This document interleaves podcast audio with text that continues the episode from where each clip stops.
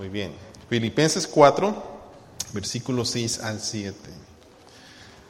Yo me pregunto si todavía sabe dónde está Filipenses, ¿verdad? ¿Sabe dónde está Filipenses?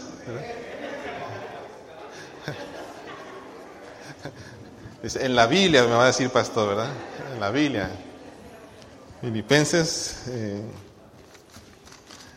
¿Cuáles son los, los dos libros anteriores? ¿Y antes? Gálatas. Todavía es un buen requisito, hermanos, aprenderse los libros del Nuevo Testamento y los del Antiguo Testamento también. ¿Cuántos libros tiene la Biblia? Muy bien. ¿Y el Nuevo Testamento? ¿Cuántos? 27. Muy bien, hermano Velarde. Muy bien. All right. Sí saben, sí saben. Ok, leamos todos juntos. Eh, Filipenses 4, versículo 6 al 7. Amén. Dice así la palabra de Dios. Por nada. No, no están ahí todos, todos juntos. Por nada estéis afanosos, sino sean conocidas vuestras peticiones delante de Dios en toda oración y ruego, con acción de gracias, y la paz de Dios que sobrepasa todo entendimiento, guardará vuestros corazones y vuestros pensamientos en Cristo Jesús. Hermano Pete, can you read in English, please? Philippians 4, 6 and 7. Philippians 4 6 says, Be anxious for nothing, but in everything by prayer and supplication, with thanksgiving, let your requests be made known to God. And the peace of God, which surpasses all understanding, will guard your hearts and minds through Christ Jesus. Finally, brethren, whatever things are true, whatever things are noble, whatever things are just, whatever things are pure, whatever things are lovely, whatever things are of good report, if there is any virtue and, and if there is anything praiseworthy, meditate on these things. Thank you, brother. Amen. Escúchenlo, no lo lean, escúchenlo. Por nada estéis afanosos, sino sean conocidas vuestras peticiones delante de Dios. En toda oración, en todo ruego, con acción de gracias. Y la paz de Dios, que sobrepasa todo entendimiento, guardará vuestros corazones y vuestros pensamientos en Cristo Jesús. Amén. Cuando usted necesita, hermano, eh, dinero en efectivo, me imagino que todos hemos aquí ocupado de vez en cuando dinero en efectivo, ¿verdad? Volteamos y sacamos la cartera y dices, ay, no traigo dinero en efectivo. ¿A dónde recurre usted? ¿A dónde va? ¿Al banco o al cajero? O a mi esposo, dice la hermana, ¿verdad? ¿Para qué? Para poder tomar que el efectivo. Muy bien, quiero preguntarle a usted, cuando usted necesita paz, cuando usted necesita esperanza, cuando usted necesita un milagro, ¿a dónde acude? ¿Al médico? ¿Al abogado? ¿Al amigo? ¿A la amiga? ¿Al vecino? ¿A la vecina? ¿Al pastor? ¿O a Dios? ¿Ah?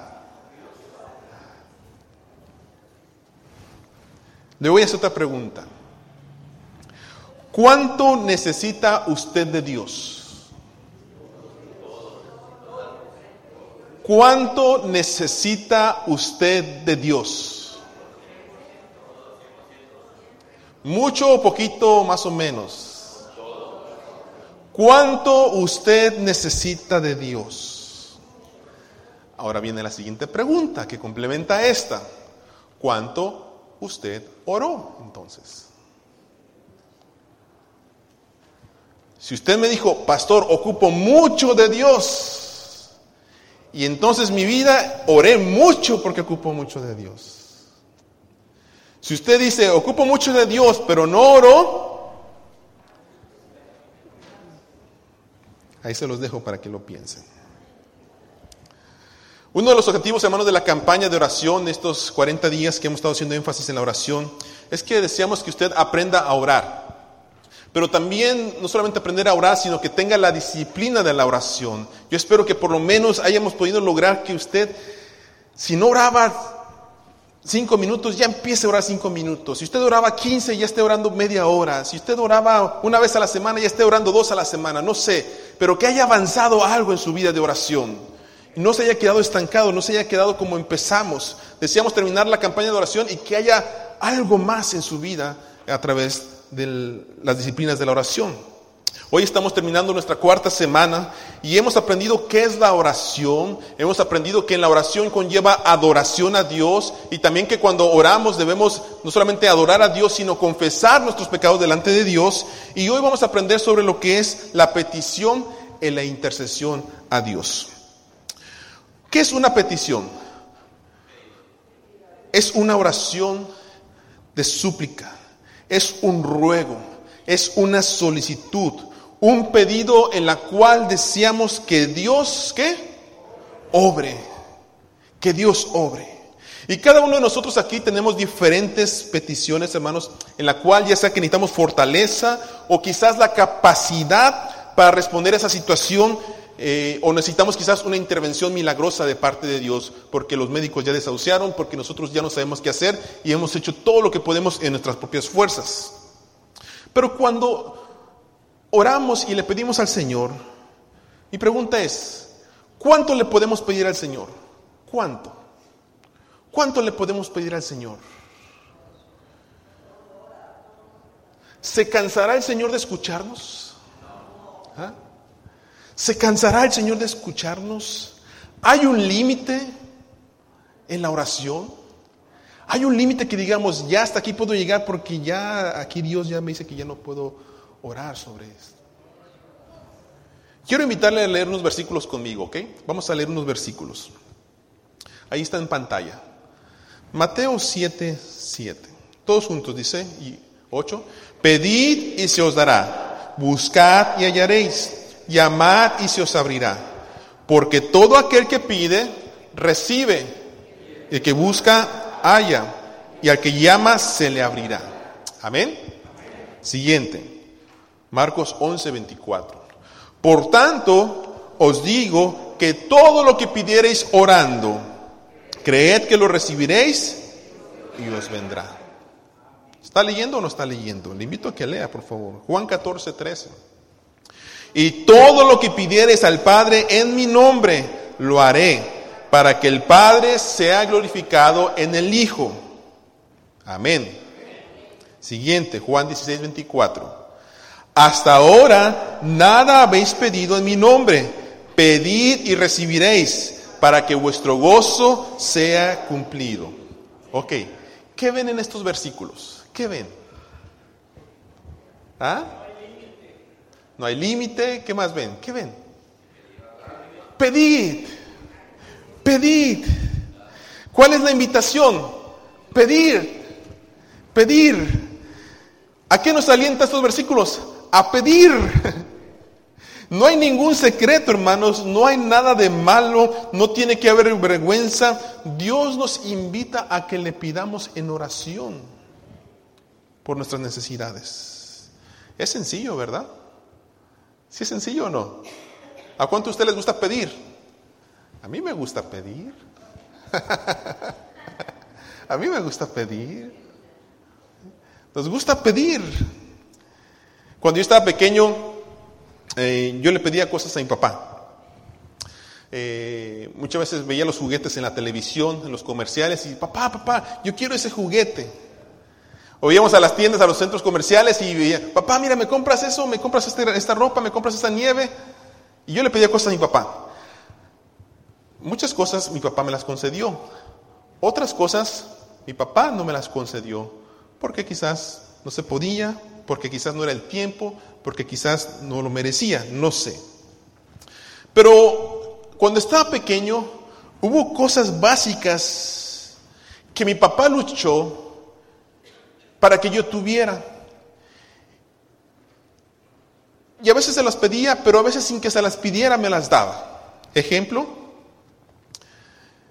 él se afanó para tener un trabajo y que yo pudiera tener un techo donde dormir. Nunca me faltó una cama, ¿verdad? Un colchón donde poder dormir, un hogar, donde mi mamá, mi papá estaban juntos, mis hermanos, y podía llegar y tener paz en la casa. alimento. A veces frijolitos nada más, a veces arroz, todo lo que había en la casa. Pero había alimento. Mi papá se esforzaba por tener alimento. Abrigo, ropa, educación. Mi papá se esforzaba por darme esas cosas, aunque a veces que no se lo pidiera. Pero ¿saben qué hacía yo a veces, hermanos? A veces yo me enojaba con mi papá porque no me daba lo que yo le pedí en Navidad. Recuerdo muy bien una Navidad que le dije, papá, yo quiero tal juguete. Y estaba tan emocionado porque yo pensaba que lo iba a recibir esa Navidad. Y cuando llegó el día 25, después de que se acabó el servicio, llegamos a la casa, me pasaron mi regalo, lo abrí y ¿qué creen? No era el juguete que yo había pedido. Eran calcetines, calzones, ropa. Yo me frustré. Yo me frustré con mi mamá, con mi papá. Porque no me dio lo que pedí. Y si soy honesto, hasta me molesté con él. ¿Qué pasa? A veces hacemos lo mismo con Dios, ¿verdad? A veces hacemos lo mismo con Dios. Señor, necesito que me respondas esta oración, esta petición, por favor. Y si no me lo respondes, entonces tú y yo vamos a tener problemas. ¿Ok? Ah, porque no, no, no hay opción, no se lo decimos así, pero nuestra actitud se lo dice así. Si, no me respondes, si no sanas a mi hijo, si no sanas a mi esposo, eh, mira, yo te he servido por muchos años, ¿ok?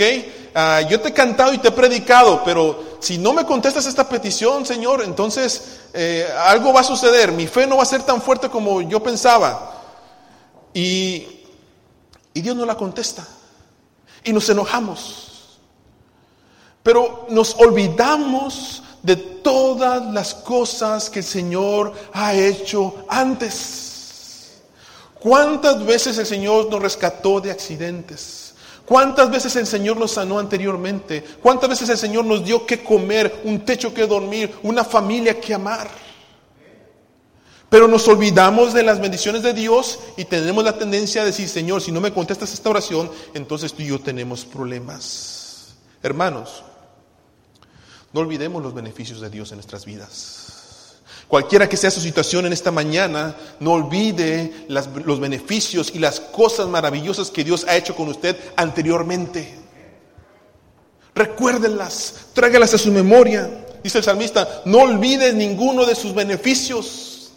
Por eso es que algunos nos han hecho la tarea de decir, escriba lo que Dios ha hecho en su vida, póngalo en papel, para cuando se le olvide, ¿verdad? Vaya usted al su diario y recuerde, ah, yo me acordé que estaba enfermo bien grave en el hospital y Dios me sanó y me levantó. Pero cuando no lo tenemos escrito posiblemente se nos olvida. Entonces, hermanos, la petición forma parte de la oración. Usted puede llegar delante de Dios y derramar su corazón por todas aquellas cosas que le preocupan. ¿Qué le preocupa a usted? Su familia, su matrimonio, sus hijos, su economía, su trabajo, consuelo, paz, protección, quizás ocupa un milagro. Y cuando nosotros venimos delante de la presencia de Dios, descansamos de esas preocupaciones porque sabemos que las ponemos en las mejores manos, las manos del Dios Todopoderoso. Y si nosotros como papás podemos responder a nuestros hijos y darle lo que nos están pidiendo muchas veces con amor, cuanto más nuestro Padre Celestial. Así lo relata Mateo, dijo Jesús, Mateo 7, versículo 9 al 11. ¿Qué hombre hay de vosotros que si su hijo le pide pan, le dará una piedra? O si le pide un pescado, ¿qué? Le dará una serpiente. Y fíjense, Jesús dice, pues si vosotros, siendo malos, sabéis dar buenas dádivas a vuestros hijos, ¿cuánto más vuestro Padre que está en los cielos dará buenas cosas? ¿A quién? ¿A quién, hermanos? A los que le pidan. A los que le pidan. Por tanto, decía el versículo que leímos, por nada estéis afanosos, preocupados que no puedan dormir, dice, sino sean conocidas vuestras peticiones delante de Dios en qué? Léalo por favor, hermano. ¿En qué? O toda oración y ruego con acción de gracias. ¿Cuánto usted necesita de Dios? ¿Cuánto usted oró?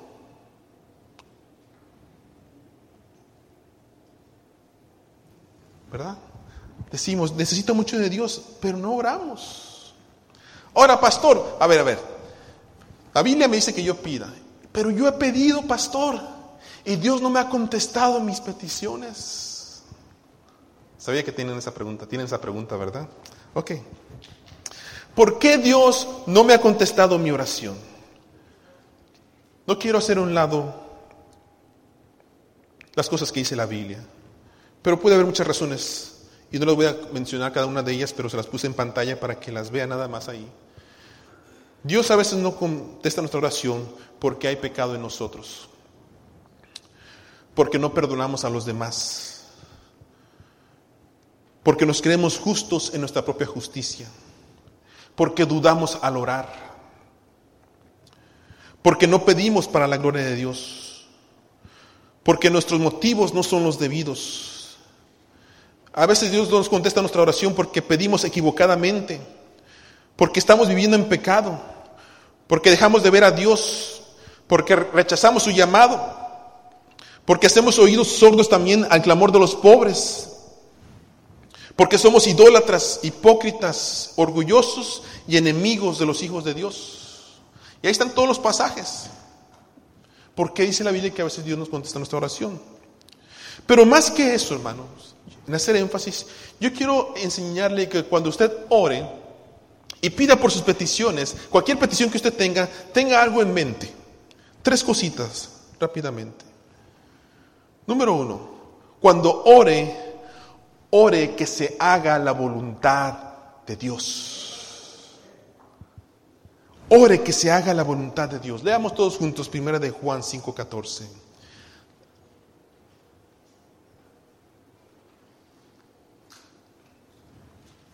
¿No está en pantalla? Ahí está. Todos juntos. Y esta es la confianza que tenemos en Él. Que si pedimos alguna cosa conforme a su voluntad, ¿qué? Él nos oye. Su voluntad siempre será mejor que la de nosotros. Su voluntad siempre será mejor que la de nosotros. ¿Por qué? Porque su voluntad tiene un propósito divino para mi vida. Muchas veces no entendemos las acciones de Dios. Y nos preguntamos, Señor, ¿por qué sucedió esto? ¿Por qué pasó así? Pero detrás de todo esto Dios tiene un propósito divino. Quiero testificar y dar gracias a Dios porque ha sido bueno con mi hermano David. Esta semana eh, recibí una noticia que me dio mucho gusto.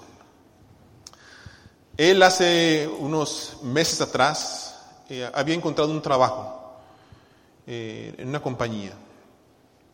Estuvo trabajando, estuvo haciendo muy bien, pero cuando menos se dio cuenta, después de haber preparado un proyecto en el que iba a lanzar eh, a, su, a su compañía, lo despidieron. Lo despidieron. Para no ser larga, ¿verdad?, la situación, porque es su testimonio, imagino que algún día lo va a compartir aquí. Una de las causas por las cuales lo despidieron era por su fe, por su fe en Cristo. Y lo despidieron. Y yo recuerdo haber hablado con mi hermano y con mi mamá y decimos, no entendemos por qué. ¿Por qué sucedió esto? Mi hermano estuvo batallando mucho para conseguir ese trabajo y cuando lo consigue, a los meses, ¡pum! Lo siento mucho, estás fuera. Ya no podemos hacer nada.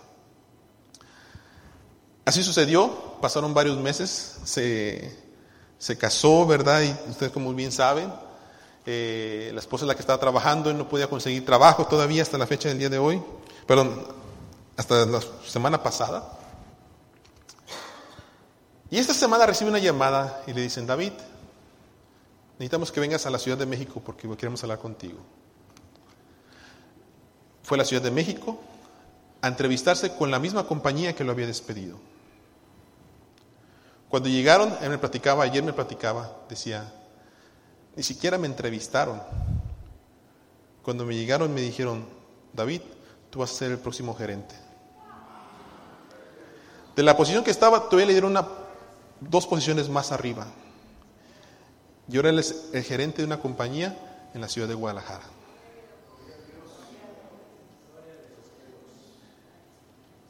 Ganando mucho más de lo que él se imaginaba. A veces nosotros no entendemos por qué suceden las cosas.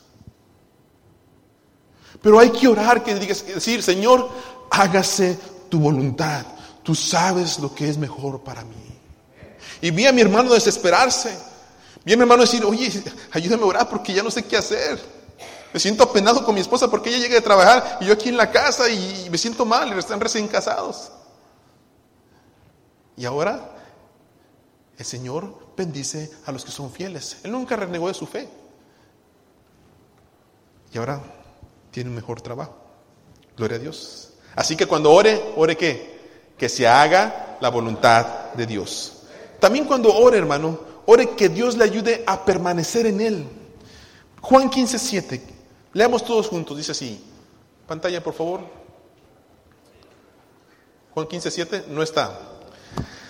Dice así, Juan 15, 7. Abran sus Biblias, por favor. Si permanecéis en mí y mis palabras permanecen en vosotros, pedid todo lo que queréis y os será hecho. Si permanecéis en mí y mis palabras permanecen en vosotros, pedid todo lo que queréis y os será hecho. Hermanos, una de las cosas que tenemos que orar cuando eh, pedir cuando oramos al Señor es que nos ayude a permanecer en Él. De manera tal que si nuestra oración es contestada sí o no, Señor, yo sigo contigo y yo te sigo amando, a pesar de que tu respuesta haya sido no. Ayúdame a permanecer en ti. Esto significa, hermanos, madurez, significa crecimiento, significa humildad, significa consagración. Algunos ven a, Dios como lugar de beneficencia, solamente van y lo buscan cuando lo necesitan. Pero no hay que buscar a Dios de esa manera, hay que buscarlo de manera tal que lo amemos por lo que Él es. Cuando usted ore, pídale a Dios que le ayude a ser fiel en medio de cualquier situación y en medio de cualquiera que sea la respuesta. Y en esto recuerdo a mi hermano Bartolo en el hospital ahorita, orando para que Dios tenga misericordia y le sane. Pero en su enfermedad, él decía, hermano Bartolo, ¿cómo está? Y su respuesta era, estamos aquí hasta que Dios quiera, hasta que Dios quiera. Hermano Bartolo, y tiene paz en su corazón. Yo tengo paz en mi corazón. No importa la circunstancia que esté viviendo, tengo paz en mi corazón. Ore que Dios le ayude a permanecer en Él, cualquiera que sea la situación. Y tercero, ore que Dios le dé paz. Filipenses 4:7, lo leímos. Y la paz de Dios, que sobrepasa todo entendimiento, que guardará vuestros corazones y vuestros pensamientos en Cristo Jesús. Hay una paz, hermanos, en Jesucristo que el mundo no puede dar. Y esa paz solamente se da a través de Jesucristo, a través de Dios. Una paz que sobrepasa todo entendimiento. Por eso cuando usted ora, hermano, siente esa paz. Esa paz que a pesar del, del problema, de la situación, sabe que Dios está trabajando. Y en algún momento va a responder. Acabo de vivir una experiencia bastante difícil para mí este fin de semana.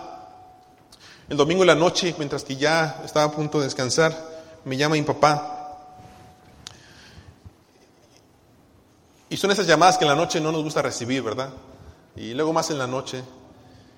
Y papá me dice, te tengo una mala noticia. Me dice, siéntate, agárrate bien. Me dice, el hermano Francisco Cardona murió. El hermano Francisco Cardona fue mi pastor de adolescentes.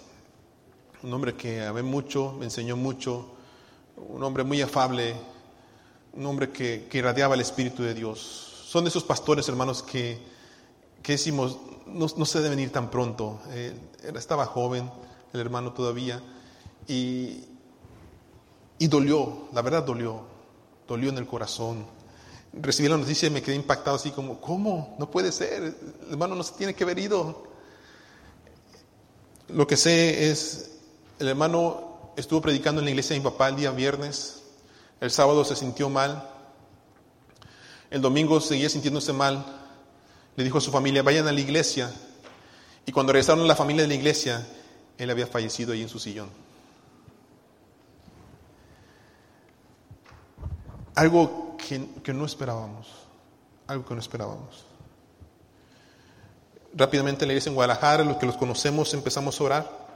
Empezamos a orar por la familia y que Dios consolara sus corazones. Mi hermano Daniel por ahí subió unas fotos y, y me ha impactado los testimonios que he escuchado, cómo Dios ha llenado de paz a la familia, cómo Dios ha consolado sus corazones. Imagínese tener un familiar y de repente llegar a casa y ya no está. Eso es impactante. Cuando uno está enfermo, por lo menos uno puede ir viendo un cierto cadena, ¿verdad? Cierto tiempo, pero las muertes de, de repente duelen un poquito más, ¿verdad? Porque no lo esperábamos. Pero he visto cómo Dios ha dado paz a todas las personas que he conocido. Y mi papá me platicaba cómo es que la familia tiene paz. No estoy diciendo que no les duela, pero es una paz que sobrepasa todo entendimiento. Por eso, hermano, cuando usted ore, ore que el Señor le dé paz en su petición. Y no se levante y llévese su carga otra vez y dígale, Señor, pues me la llevo otra vez y sigo preocupado. No, Señor, no sé qué va a pasar, pero dame paz en mi corazón para salir de este lugar y yo sé que tú vas a estar conmigo. Amén. Ok. Qué bueno es pedir. A todos nos gusta pedir. Pero la Biblia también dice, es mejor dar que qué? Que recibir. Y por eso, hermanos, cuando oramos nosotros también tenemos que añadir algo a nuestras oraciones. Poder interceder por otros. Cuando oramos tenemos la tendencia de decir, Señor, dame, Señor, necesito, Señor, ayúdame, Señor, yo quiero, Señor, haz en mi vida. Pero miren lo que dice Santiago 5.16.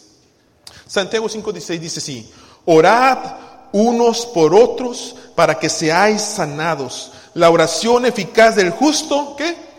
Puede mucho. Le voy a hacer una pregunta, ¿ok? Esta pregunta. Levante la mano a quien le gusta que oren por usted. ¿A quién le gusta que oren por usted?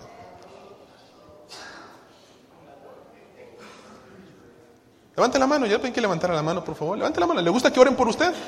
¿Sí se le gusta o no le gusta? ¿Sí? Si no le gusta, es medio raro usted, ¿eh? ¿Sabe una cosa, hermanos? Entonces, a los demás también les gusta que oren por ellos. Si sabía eso no lo sabía, o lo acaba de descubrir. Qué bueno que lo acaba de descubrir. Si a usted le gusta que oren por usted, también a los demás les gusta que oren por ellos. Así que cuando usted hace sus oraciones y le dice, Señor, necesito que sanes aquí, necesito que ayudes acá, pero también quiero interceder por esa madre soltera, por ese joven que está en un vicio, por ese padre rebelde, por esa persona que no te conoce, por nuestros problemas sociales, por nuestros policías, por nuestro gobierno, por nuestra iglesia, por nuestros ministerios, por el pastor, por aquellas personas atrapadas en las garras de Satanás. Es importante, hermanos, que aprendamos a orar unos por otros. E inclusive, hermanos, yo quiero que lo abran, por favor. abran a sus Biblias, Mateo 5.44, ¿ok? Mateo 5.44, chéquenlo por favor ahí. Jesús nos está invitando a orar unos por otros. Pero miren lo que dice Mateo 5.44. Yo quiero que usted lo lea y lo subraye si es necesario, ¿ok? Mateo 5.44. ¿Ya estamos allí? Amén. Dice Jesús.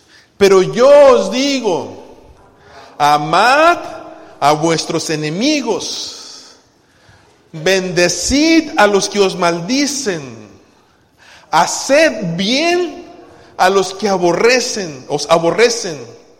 ¿Y qué? Y orad, y orad, y orad por los que os ultrajan y os persiguen. Pastor, yo oro por ellos. En serio, pastor, lloro por ellos. Lloro y le digo, Señor, ¿te los llevas o te los mando? Pero como tú quieras, yo oro por ellos. Lloro para que el Señor los castigue con su ira por su maldad. Esa no es la oración que nos está pidiendo Jesús. Al principio del versículo dice, yo os digo, amad a vuestros enemigos. Amad. Y hermano, yo lo quiero dejar ahí nada más. Que el Espíritu de Dios se meta a su mente, a su espíritu, y usted pueda discernir qué significa amar a su enemigo. Amad a esa persona que le desea mal en el trabajo. Amad a esa persona que cuando lo ve usted puede sentir que no le cae bien. Amad a esa persona que muchas veces le ha deseado su propia muerte. Pero más que amad, hermano, dice la palabra de Dios también, orad por ellos. Orad por ellos. Necesitamos un pueblo de Dios, hermanos, que sepa interceder por la gente, por las personas de este mundo, por nuestra comunidad. Y yo, no, discúlpeme, no lo quiero hacer sentir mal, a menos que sí lo haya hecho así. ¿Ok? Escúcheme, por favor. El día viernes tuvimos una velada de 8 a 12 de la, de la mañana. Ahí va la pedrada si usted quiere. Dígalo así. Pero los amo en el amor del Señor, hermanos. y sabe una cosa, si usted no pudo venir por alguna razón que usted tenga y sea una buena excusa que usted sabe, nosotros como iglesia estuvimos orando por usted. Estuvimos orando por usted. Y siéntase mal si mientras que estábamos orando, porque usted sabía de la campaña, y de la velada, usted estaba viendo la tele, viendo su novela. Pero sabe una cosa, estábamos orando por usted. Y oramos que la próxima velada pueda estar con nosotros intercediendo por otros. Y que no el enemigo lo tenga atrapado allí, en su casa, sabiendo lo que tenemos que hacer. Pastor, es que al siguiente día yo voy a trabajar y voy a trabajar tantas horas y mucho sacrificio. Les mandé un texto por ahí, ¿se acuerdan? Se los mandé, lo recibieron. Mucho sacrificio, cuatro horas. Mucho dolor, hermanos. Estamos en Facebook. Me da pena decirlo. Pero una velada en este año y que no haya venido por otra razón que no sea válida, nos debe dar pena, honestamente. Nos debe dar pena. Y se los digo para que se nos mueva el, tapete y decir, hey, tenemos que madurar. Que si queremos que sucedan cosas en esta iglesia, tenemos que madurar y responder a las cosas que Dios nos está invitando a hacer. Aquí está nuestro cuarto de oración, lo hemos abierto para que la iglesia ore. Yo no sé si usted pasó. Yo no sé si en esta campaña usted ha participado, se ha metido, ha orado. No sé. Pero les digo esto con amor, hermanos, porque así como el Padre ama al Hijo y lo corrige, yo como su pastor, hermano, los amo y los corrijo también para que hagamos las cosas bien. Mi papá me dice, lo único que a Dios no le gusta es el pecado. Y nosotros pecamos, cuando dice la Biblia, sabemos lo que tenemos que hacer. Y el que sabe hacer lo bueno y no lo hace, le es pecado. Le es pecado. Nuestro deseo, hermanos, es que usted sea bendecido, pero que también seamos bendecidos para poder bendecir a otros. Así que, hermanos, cuando oramos por otros, mostramos el amor de Cristo en nuestros corazones. Y ese amor que Él mostró por nosotros en la cruz del Calvario, y cada vez que intercedemos por otra persona, por otro prójimo, honramos el sacrificio de Cristo. O sea, estamos diciendo, sabes una cosa, así como Cristo murió por mí y es importante para mí, cuando oro por ti, estoy diciendo, Cristo también murió por ti, es importante para tu vida. Yo quiero invitarle, hermano, a que terminemos en oración de intercesión por otros. De nada nos sirve, hoy, vimos en, nuestra escuela dominical, de nada nos sirve decir que amamos, pero no practicamos, no lo ponemos en acción, no sirve de nada. Tenemos que ponerlo en acción. Y yo quiero invitarlo a que terminemos este servicio en oración. de intercesión, orando unos por otros.